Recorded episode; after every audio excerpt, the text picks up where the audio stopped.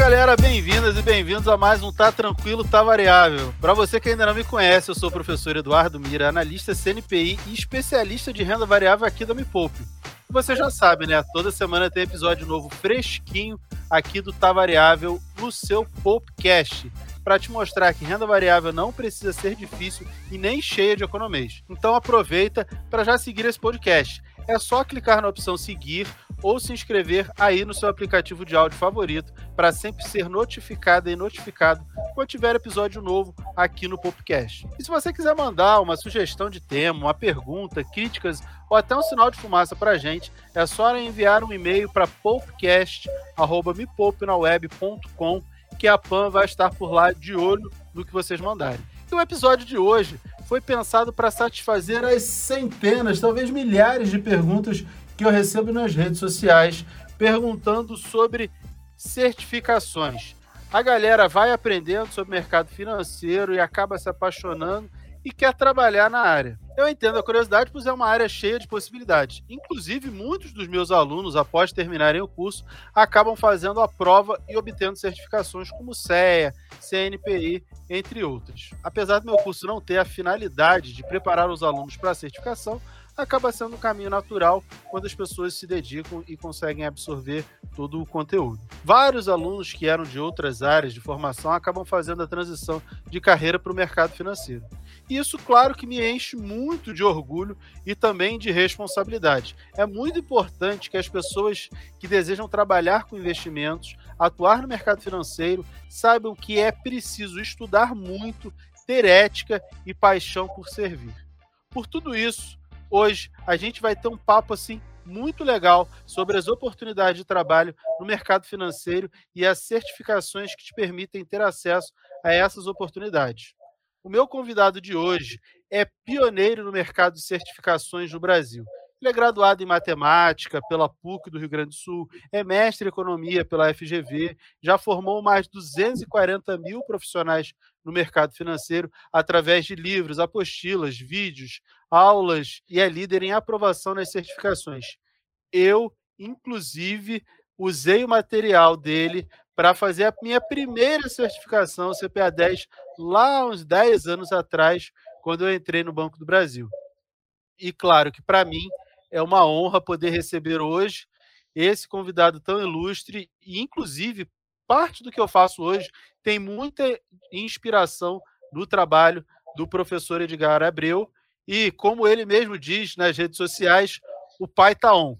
Seja muito bem-vindo, meu amigo, professor Edgar Abreu. Muito obrigado, Miriam. Obrigado pelas palavras. Muito obrigado pelo convite. Para mim é um prazer enorme estar aqui participar, né?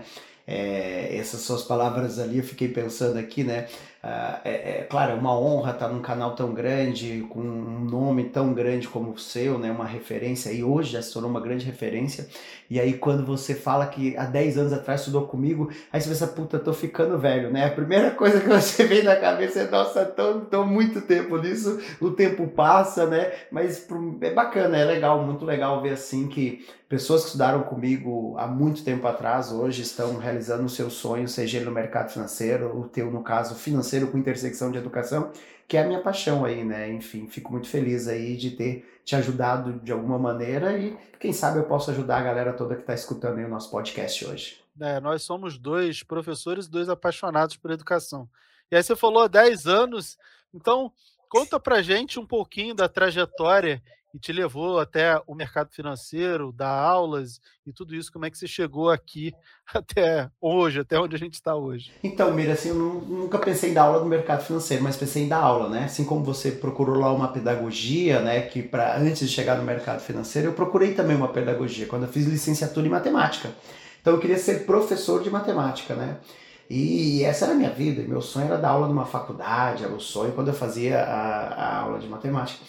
E aí, por um acaso, eu, minha mãe me obrigou a, a estudar para um concurso de banco, assim como você também, um concurso de banco público, no caso era o Banco do Estado do Rio Grande do Sul, e eu não tinha dinheiro para nada, mas era feliz, né? O professor ele é feliz com pouco, né? Ele é feliz com a educação, ele é feliz com a conquista, mas financeiramente eu dava aula particular para poder pagar a minha faculdade, era a minha briga, né?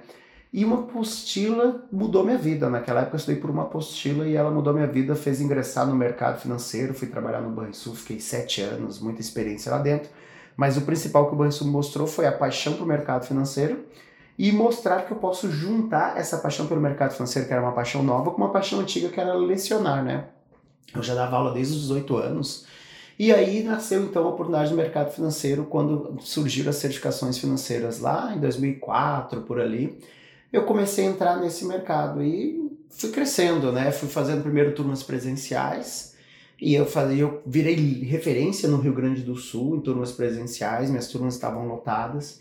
E o grande diferencial talvez seja um pouco do que o Me Poupe faz, um pouco do teu trabalho, né, com o trabalho da Nath, que é um trabalho de desmistificar, vamos simplificar, né? Simplificar termos é, vamos dizer assim. Né? Até então, o mercado era formado de excelentes profissionais, mas que falavam para outros excelentes profissionais, e ninguém se preocupava em formar um novo excelente profissional, né?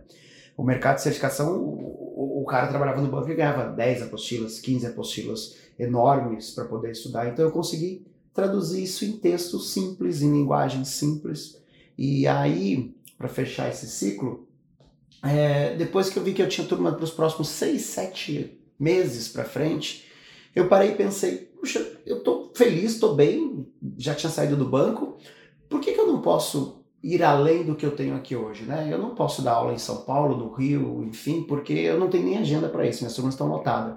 Mas se eu pegar esse meu material, que é um material simplificado hoje, e disponibilizar, eu vou estar ajudando alguém em algum lugar do mundo, do Brasil, desculpa, vou estar ajudando alguém na outra ponta. E juro que foi com essa intenção, né? E larguei minha apostila que o cara clicava e fazia download. Não precisa botar o nome dele, o e-mail dele, o telefone dele, dizer quem ele é, onde ele trabalha. E era isso. E não vendia nada, era apenas a apostila.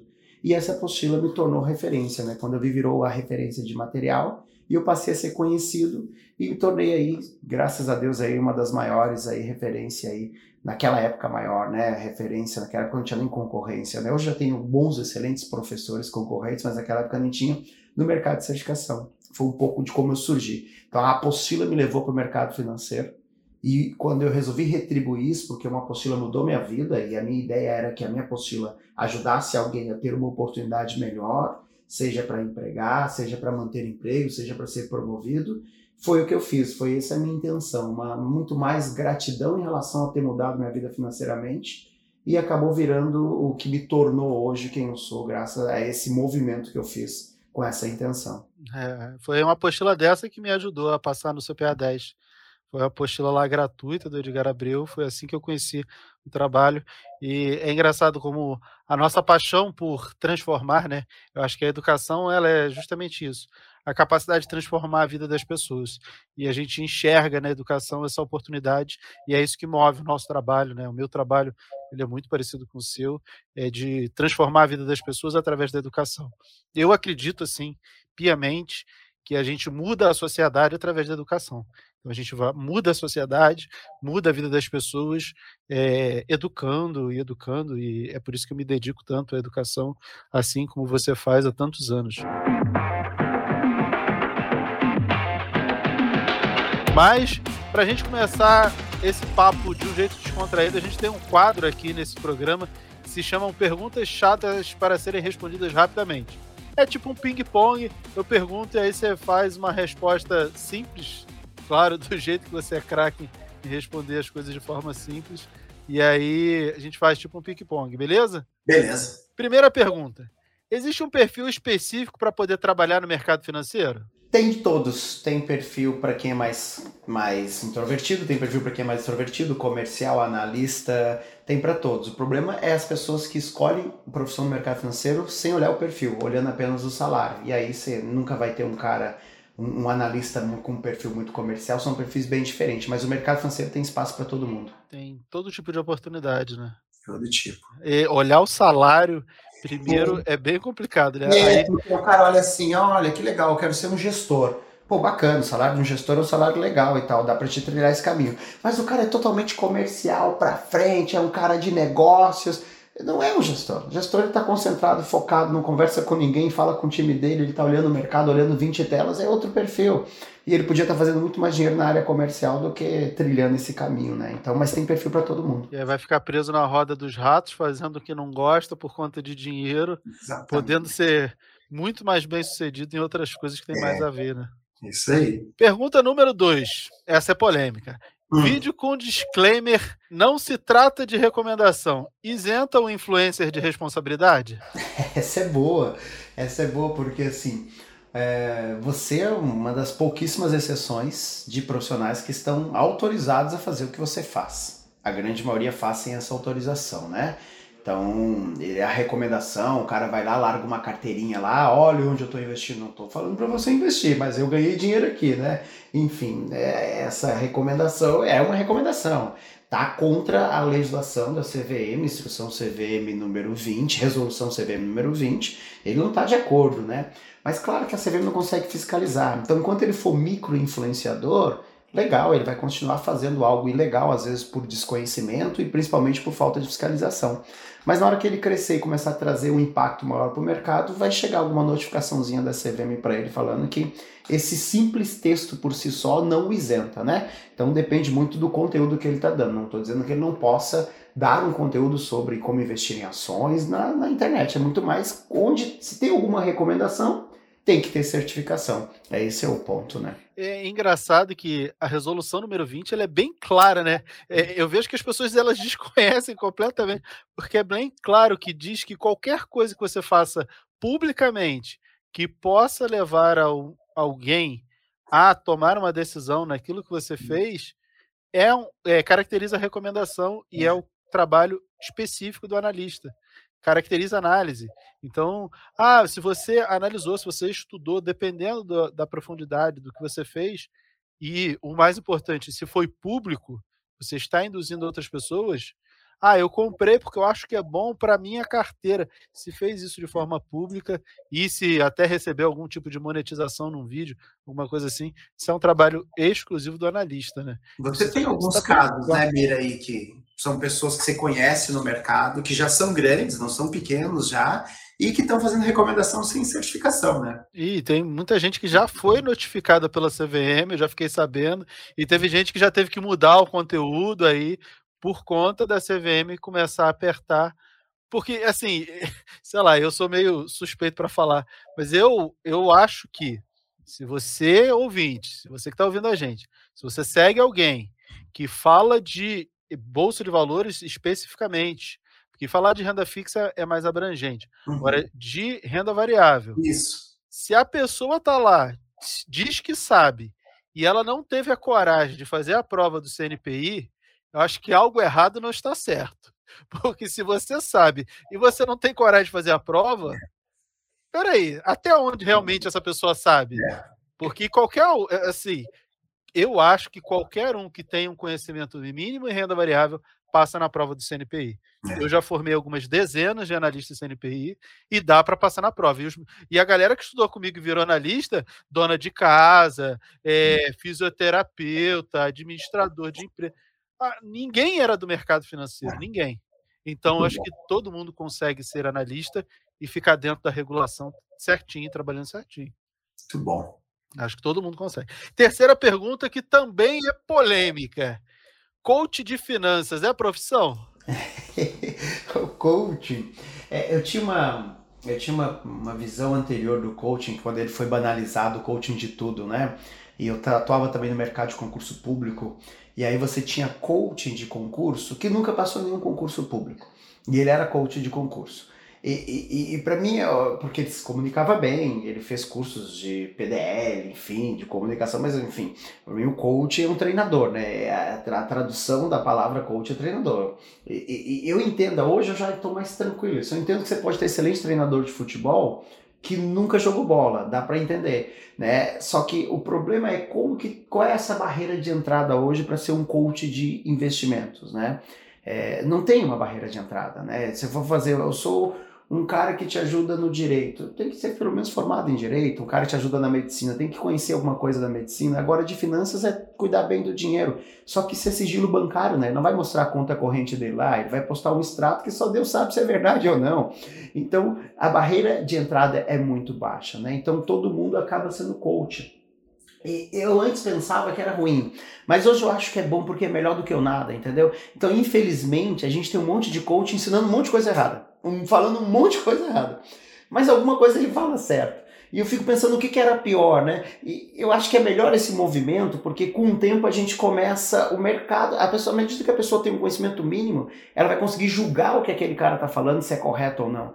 Antes, as pessoas não têm nem esse conhecimento mínimo, então qualquer coisa é bom, né? Então eu ainda acho eles como um, mal necessário no momento, né? Mas tem que profissionalizar, né? Não dá para qualquer um ser coaching porque fez um curso de coaching e agora ele é um coaching que fala de mercado financeiro, né?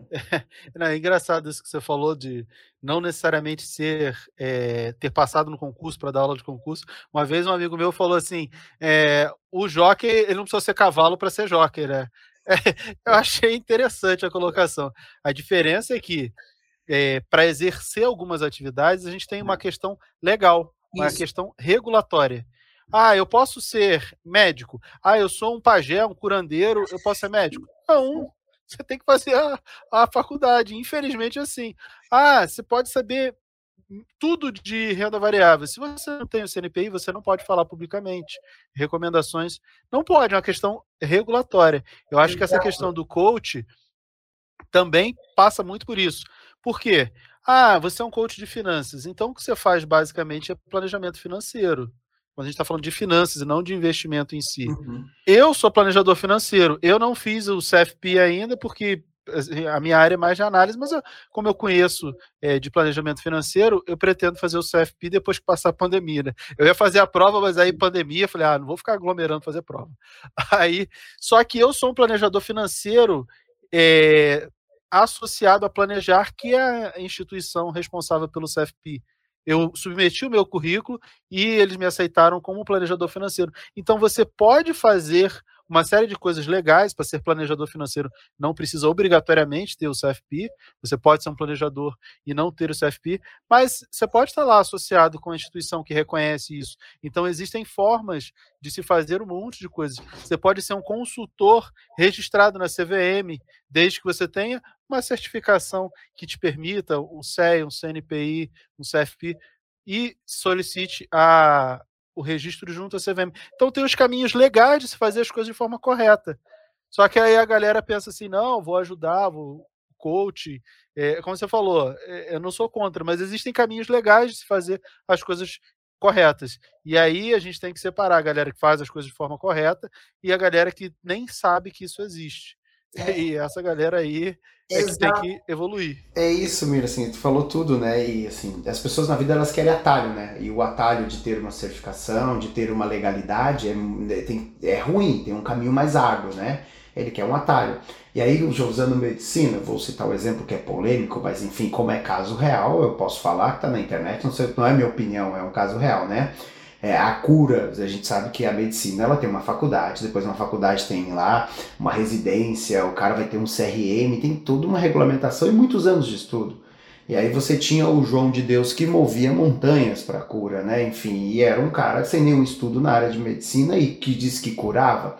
E só que quando ele teve câncer, ele foi pro Albert Einstein, né? Então é no dele, ele precisa de um médico, de um cara formado e um cara caro, né? Que tá no Albert Einstein, ou seja, o melhor profissional de um dos melhores do Brasil estão no Albert Einstein, ele precisou procurar a doença dele. Mas a dos outros ele conseguia curar sozinho. O coaching é isso, né? Então, muito coaching ele acaba sendo um cara que move montanhas, move multidões, mas às vezes ele não tem esse conhecimento, né? E, e quando exige regulamentação, você tem que obedecer a regulamentação, porque, como você falou, para falar de renda fixa, para falar de investir, de guardar dinheiro, do básico, isso não tem legislação legal, qualquer um pode entrar. Agora, como você faz recomendar ações? Isso tem recomendação, tem legislação, então você tem que seguir a lei. Por algum motivo essa lei foi criada, né? Então ela tem uma finalidade. Eu acho que esse tipo de busca por, por, pelos atalhos, né? Isso é muito característico do brasileiro, né? O brasileiro ele não organiza suas finanças ao longo do ano. Aí chega no final do ano, o que, que ele faz? Vai para a fila da lotérica para tentar ganhar a mega da virada, né? É sempre a pílula mágica que resolve tudo. Infelizmente, não é assim que funciona. Né? É meio assim. É, mas, meu amigo, o mercado financeiro ele tem evoluído para caramba tanto em termos de regulação quanto em números de instituições financeiras, tem surgido um monte de corretoras e principalmente as fintechs nos últimos anos. E claro que isso ampliou o leque de oportunidades é, para quem deseja trabalhar aí no mercado financeiro. Fala um pouco para a gente desse novo cenário e quais as oportunidades que você enxerga para os novos profissionais é, a partir desse movimento todo de corretoras, fintechs e tudo isso. Legal, bacana. Muito obrigado. Essa pergunta dá para te falar uma minha opinião que em relação a esse, a esse movimento, né? É um movimento normal. A tecnologia ela está entrando em tudo, né? Ela está em finanças nas fintechs, ela está na educação nas edtechs, ela está na saúde na health tech, ela está no direito nos law techs e tudo é tech agora né? Como diz é, a Globo, agro é tech, agro é pop, até o agro é tech, tudo é tech, né? Então a tecnologia ela vem para poder mudar um pouco a maneira como as empresas se relacionam, né? Mas ela não vem para acabar com as, com as coisas que existiam, né? Ela vem para mudar. É, a educação ela vai continuar tendo cursos presenciais, vai ter como tem curso online. As finanças vai continuar tendo bancos digitais e tem bancos físicos, né? Mudou a maneira como isso é feito, né? É, então as pessoas acham que, por exemplo, nesse movimento de corretora, você começa a ter empresas especializadas e, e, e, vai migrar. Daqui a pouco, agora todo ninguém investe mais em banco, todo mundo investe em corretora. E não, não vai ser isso. Vai ter um, um encontro ali e vai chegar um ponto que a gente vai acomodar esses recursos porque tem muito a ver com o perfil. Eu dou o exemplo do hipermercado. Quando você vai, por exemplo, num grande mercado, hipermercado, Carrefour, é, enfim, vai pegar uma rede grande de supermercado lá aqui, eu tenho as do sul aqui, mas como tem nacional aqui, cada cada estado tem suas redes grandes de supermercado. Você entra, o que, que era um supermercado antigamente? Era um lugar que você comprava alimentos, basicamente. Aí no hipermercado, você chega lá, você passa lá pela a parte de eletrodoméstico, você tem uma parte lá de vestuário, você tem, enfim, você tem uma série de coisas que não estão ligadas necessariamente ao supermercado, mas que tem a comodidade de estar no supermercado. Então, normalmente o cara vai lá comprar carne, por exemplo, dele no supermercado e é como investir dentro de um banco, comprar uma carne no supermercado. E aí vem lá um cara e fala assim, ó, esse supermercado não tem de carne, não tem carne boa. Porque, enfim, ele cuida da carne, ele cuida a verdura, ele cuida a roupa, agora ele está vendendo para você eletrônico. Eu vou montar uma empresa que só entende de carne, uma casa de carne gourmet e tal. Pode ser um açougue, pode ser uma casa de carne gourmet, mas eu sou especializado. É o cara falando que é especialista e só faz investimento. Então, de fato, se você só faz uma coisa, você vai ser melhor. E óbvio que provavelmente investir através de uma corretora pode ser o melhor caminho do que investir através de um banco, né? Porque o cara só vai cuidar de investimento no início. Porque depois que ele cresce, aí você montou o seu açouguinho, começou a ter muito movimento, porque você é especialista, você começa a botar o carvão do lado. Aí daqui a pouco você começa a pensar assim: cara, esse movimento todo, vou botar uma cervejinha para vender aqui também, porque quem compra carne compra cerveja, você botou a cerveja para vender. Você abriu um mini mercado. Então você vira, então é o que acontece. Então você viu, por exemplo, movimentos como Nubank, que era cartão de crédito e tal, e nós somos diferentes. Hoje é um conglomerado financeiro, tem até corretora em volta. Você vê o movimento XP, corretora, investe melhor e tal. Legal, bacana. Hoje é um banco. Não é uma corretora, mas é um banco. E dentro desse banco tem cartão de crédito, tem crédito e vai tendo todas as soluções. Então, no fundo, você se especializa, cresce e depois você fica igual o teu concorrente que você tinha um argumento dizendo que você era especialista, né? Então, o resumo disso que eu acho é que esse mercado financeiro ainda vai mudar bastante, mas essa coisa que o digital vai acabar, o presencial, não, ele vai mudar a maneira como as, os bancos se conectam, né? Mas as oportunidades a gente vê pelo número das agências dos bancos considerando pandemia e tudo, elas têm praticamente se mantido em relação ao mercado com uma queda muito pequena, né? É, eu concordo com você. É, tem a, a, XP, por exemplo, a gente brinca que ela virou o bancão das corretoras, né? Quanto mais cresce, mais perto do bancão, porque é. você evolui para oferecer os mesmos serviços e produtos. Ah, não, mas é diferente, mas é. Ou, por exemplo, o, o, o Nubank, que tem os fundos lá ultravioleta, mudou o nome, né? Mas fundo é assim: ou é fundo de renda fixa, É. Ou é um fundo mais ou menos que é renda fixa e renda variável, ou é um fundo renda variável. Ponto. Você não tem é. como ser diferente disso. Ou é uma coisa, ou é meia meia, ou é outra coisa. Você pode, como a, a gente tinha aí um tempo, tempos atrás, super previdência. Hum. Previdência é previdência. Você pode botar dentro da carteira da previdência mais renda variável, menos renda variável. Mas, mas cara, previdência, plano de previdência, é isso, o, acabou. O Bradesco tinha um fundo, né, que chamava Hiperfundo Bradesco, que sorteava prêmios. Esse fundo, acho que a Selic estava em torno de 14, 13 por ali, ele cobrava 4% ao ano de taxa de administração. E estava entre os 10 fundos com maior patrimônio do Brasil. Olha que loucura, né? Porque sorteava TV. Olha a loucura. De onde vem a TV? É. Daqueles 4% da taxa de administração. Você comprando TV, exatamente. Uma loucura. Ah, paga 4% de taxa de administração, concorre à TV. É quase um título de capitalização, né? Exatamente. Exatamente. É. É, meu amigo, como eu disse lá no começo, eu tenho vários alunos que chegaram no meu curso no primeiro momento para buscar conhecimento, mas se apaixonaram por finanças e, com a evolução, eles acabaram buscando uma nova vocação na área. É, explica para a gente como é que as pessoas chegam é, e o que são de fato as certificações financeiras. É, por que você faz uma certificação e o que, que são e quais são as certificações e qual a diferença entre elas. Pô, beleza, bacana. Assim, eu tento é, explicar de maneira sucinta para quem não é do mercado. Então, primeiro, você pode ganhar dinheiro no mercado financeiro com o mercado financeiro, atuando nele, né? Enfim, olhando as recomendações do Mira, quando comprar, o que comprar, onde, enfim. São recomendações de investimento, como você cuidar do seu dinheiro, né? Agora, se você deseja fazer dinheiro com o mercado financeiro através de uma profissão, ou seja, trabalhar no mercado financeiro, você vai ter N caminhos para seguir. Nos principais caminhos, você vai ter uma exigência de uma certificação. Né? Assim como, por exemplo, para você ser um advogado, você precisa ter um OAB. Não adianta você ser formado em direito. Você é formado em direito, mas você precisa passar nessa prova de certificação do OAB. Para ser um médico, não adianta você fazer medicina. Você tem que fazer um CRM. Para ser um corretor de imóveis, você tem que ter um Cresci. Então, tô, várias categorias você tem essa certificação que ela vai, na verdade, gerar um padrão de conhecimento mínimo daquele profissional lá para evitar problemas no mercado. Imagina se você tem um advogado que não tem um conhecimento mínimo para ser advogado e ele está pegando um monte de causa, gerando danos. Imagina que você tem um médico que não tem um conhecimento mínimo, enfim, está operando, ele está gerando danos. E estão danos na saúde, danos num processo judicial ao judiciário, né? E o mercado financeiro é isso. Então, dependendo da função que você vai ter, se você fizer as coisas erradas, você vai gerar danos, formando pirâmides, como a gente vê, né, as pessoas fazendo pirâmides aí, né, virando né, shake um faraó aí da vida, é, você vai estar tá gerando danos por recomendar coisas que você não tem conhecimento por isso. Então, a ideia é que essas certificações, ela vai exatamente gerar essa, esse conhecimento mínimo, né? Mas, meu camarada, você falou das importâncias das certificações, mas explica pra gente quais são e para quem é direcionado? Ah, eu quero ser um educador financeiro. Ah, seria interessante fazer essa daqui. Ah, eu queria ser um gestor, eu queria ser um analista. Quais são as certificações e para que, que é direcionado cada uma delas? Então, começar em banco, onde tem maior número de oportunidades, onde tem mais pessoas trabalhando, se a gente pegar aí né, bancos privados aí, Itaú, Bradesco, Santander, juntos deve ter uns 250 mil profissionais esses bancos aí hoje. Então, obviamente, você tem um turnover aí de 10, 15%, sempre gera muitas oportunidades.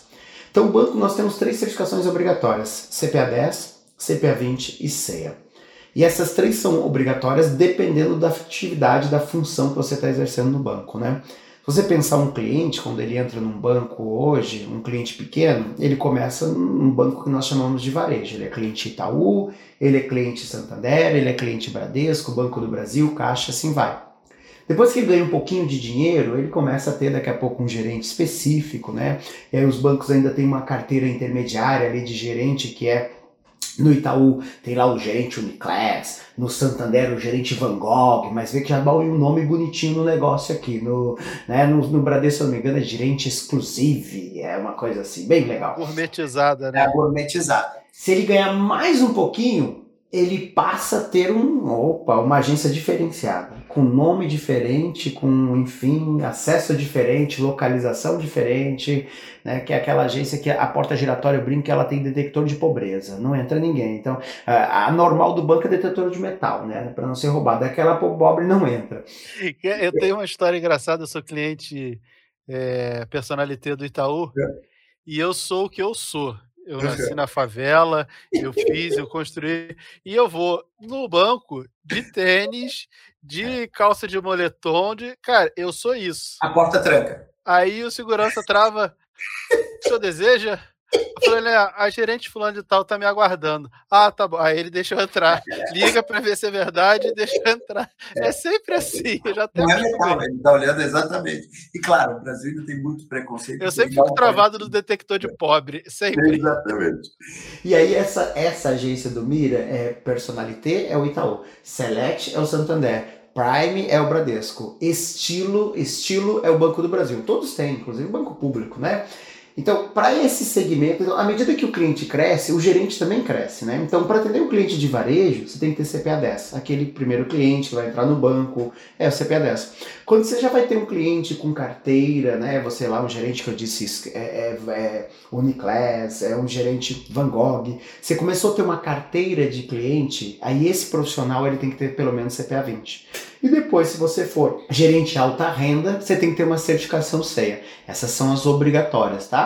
Claro, pode ser o private aí, que é o próximo passo do Mira, aí já tá chegando lá, que eu sei, né? Aí você não tem nem agência. Já viu um cliente, ah, vou numa agência private? Não vai, é um lugar lá que, enfim, né? Não tem nem, nem dá para mostrar para as pessoas o que serve lá. Mas eu ouvi falar que são bons whiskies, né? E excelentes comidas lá também tem, são servidos lá nesse atendimento, mas é um escritório private, você passa a ser um cliente private.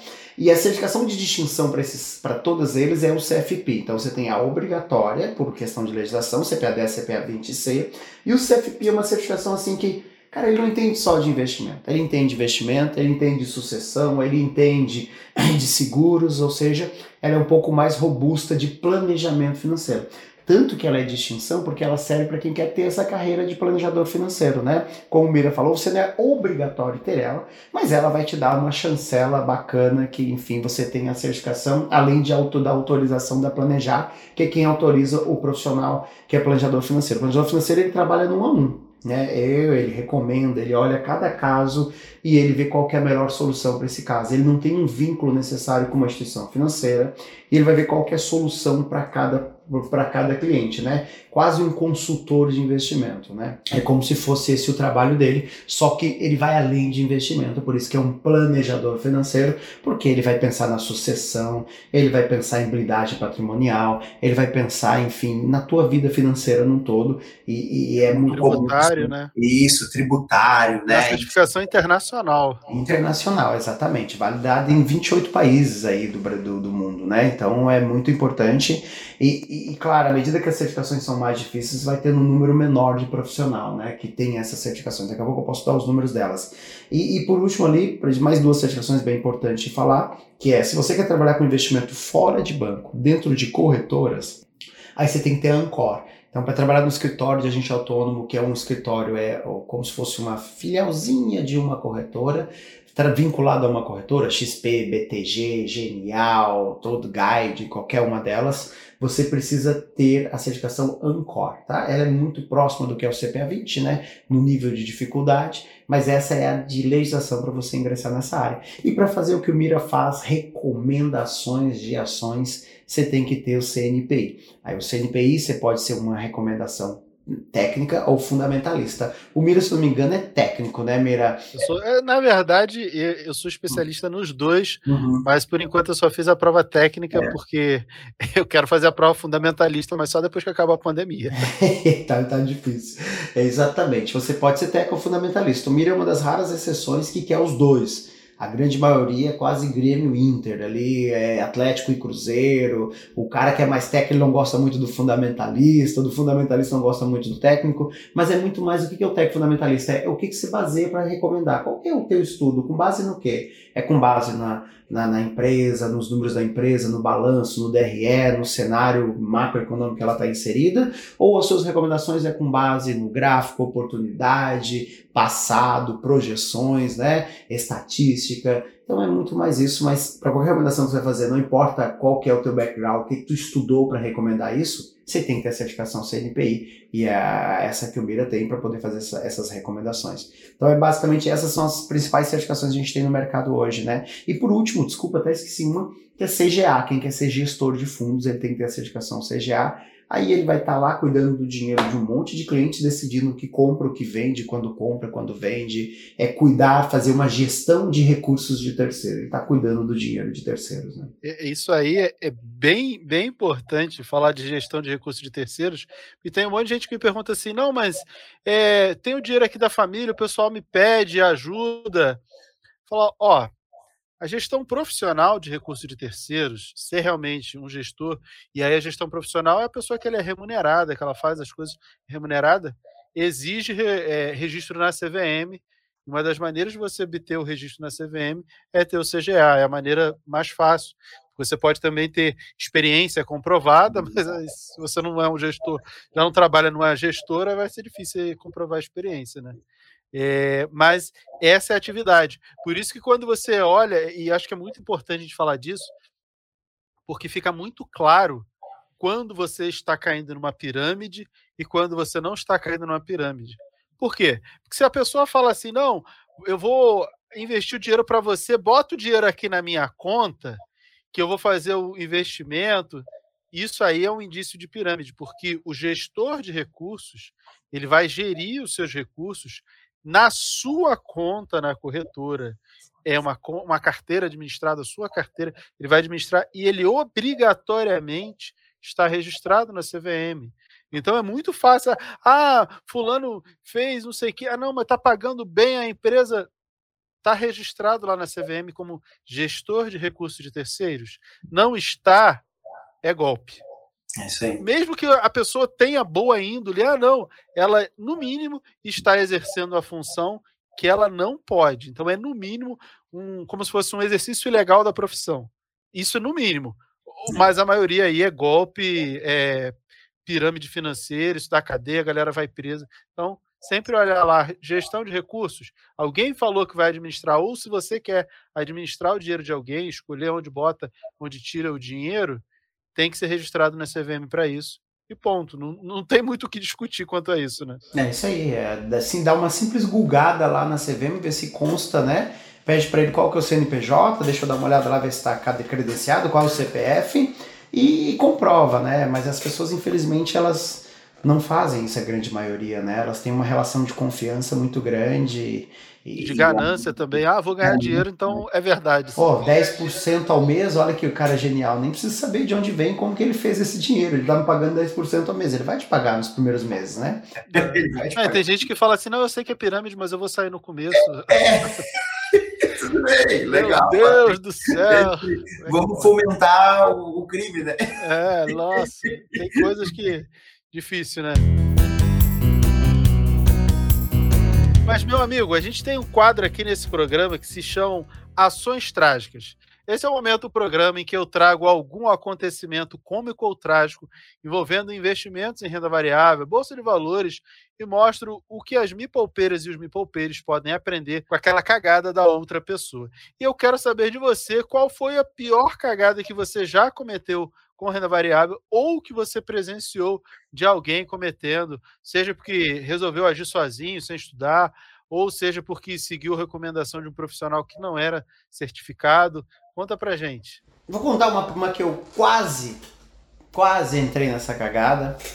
E, e, e, essa foi bem legal porque ela mescla a, um pouco do meu trabalho em relação também ao mercado, né? É, eu já estava bem conhecido no mercado na época por culpa dessas apostilas. Eu não tinha ainda cursos online e eu acabei criando curso online porque eu recebia, em média, naquela época, de 200 a 300 e-mails por dia. Era uma loucura. E, e, esses e-mails eram com dúvidas sobre a apostila, muitos de elogios, muitos de agradecimento, porque conseguiu ser aprovado.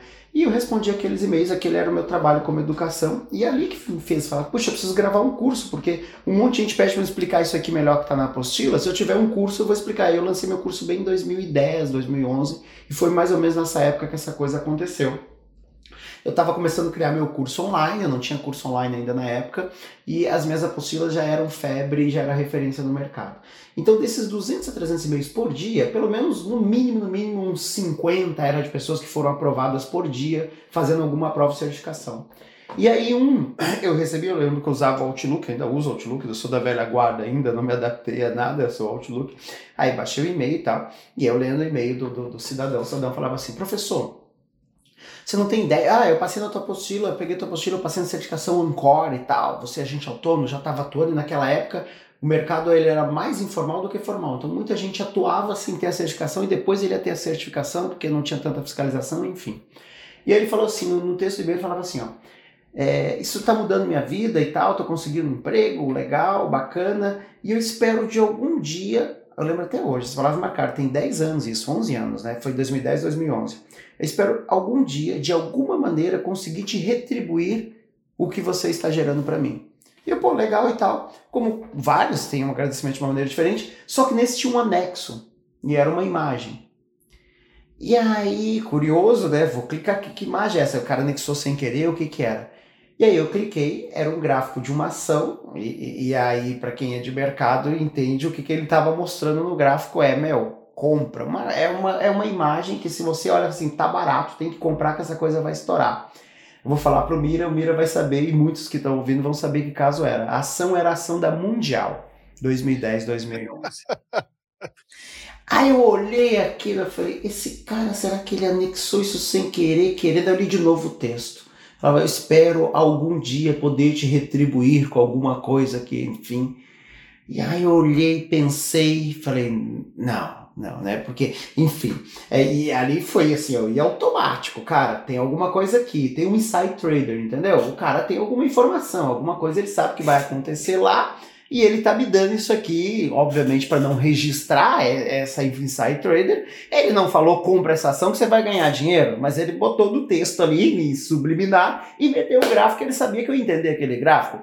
É para comprar essa coisa. E eu falei, cara, vou, não vou, vou, não vou ali. Eu me cocei. Ali foi um dia que eu me cocei e falei, cara, não vai ser assim que eu vou ganhar dinheiro no mercado financeiro. E se eu comprar essa ação, eu vou estar tá fomentando esse vazamento de informações. E deu no que deu, né?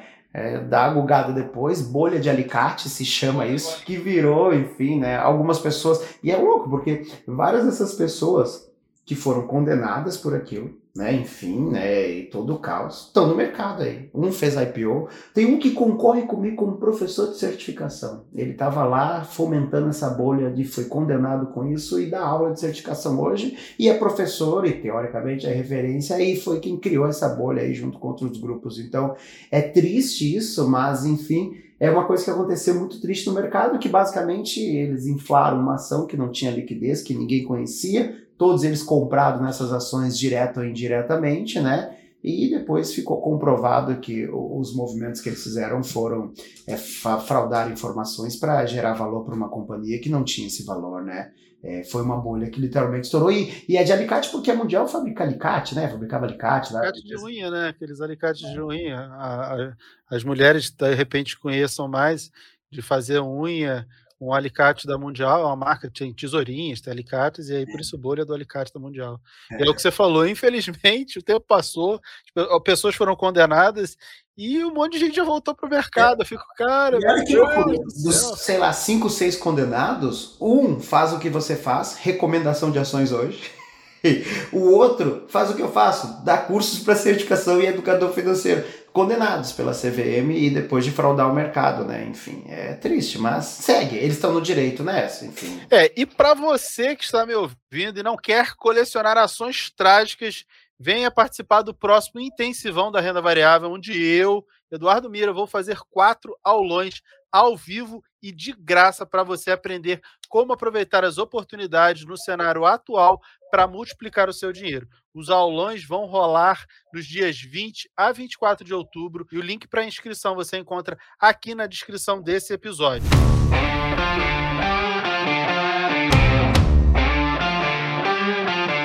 A gente está chegando ao fim desse episódio e eu quero agradecer muito a você, meu amigo Edgar, por ter aceito o nosso convite para esse papo. Com certeza, as bipolpeiras e os bipolpeiros aprenderam muito contigo. Fica à vontade para se despedir e, claro, deixe seu recado final e diz para a gente como é que a gente te encontra nas redes sociais, como é que faz para seguir o teu trabalho. Muito obrigado, agradecer de coração aí a toda a família Me Poupe, aos Me Poupeiras, a todos, né? Quero agradecer, obrigado aí pelo carinho. É, dizer que para mim aí é uma honra participar de um canal que trabalha com as, as, verdades que eu acredito de educação financeira e que democratiza a educação financeira como eu acho que tem que ser democratizada, né? É, acredito aí que é, a gente conseguiu trocar um pouco uma ideia muito legal, muito descontraída, né, Meira, de forma muito natural e ao mesmo tempo conseguir ajudar muitos profissionais aí dentro do mercado financeiro. Então esse podcast foi sensacional. Quem quiser me acompanhar meu trabalho aí, eu vou dar minha, meu, meu Instagram mesmo, é prof.edgarabreu, é professor até no, no arroba, então arroba prof.edgarabreu lá é meu Insta, pode me seguir lá, deixar lá o seu é, nem tem like, né? Porque no meu YouTube lá, no, no meu YouTube tá lá Edgar Abreu também. Dá para entrar no meu, no meu YouTube e me seguir lá também. Mas me siga lá no, no Insta que eu tenho bastante conteúdo bacana, muito ligado às certificações. Você que pensa trabalhar no mercado financeiro, tem bastante conteúdo lá, né? É, eu acho que é isso. Então, muito obrigado pelo carinho de vocês e espero aí novas oportunidades a gente possa fazer mais projetos como esse, outros podcasts, porque falar de finanças, falar de educação financeira nunca se esgota, né, Mira? Ah, com certeza. Esse é, é, um tema que a gente tem que falar muito, que o Brasil é extremamente carente. E com certeza vamos gravar mais coisas. Para mim foi um prazer imenso poder te receber aqui. E com certeza vamos ter outras oportunidades. Obrigado. Tchau, tchau, pessoal. Até a próxima. E muito obrigado a você pela sua audiência e pela sua paciência. E até o próximo podcast. Tchau, tchau.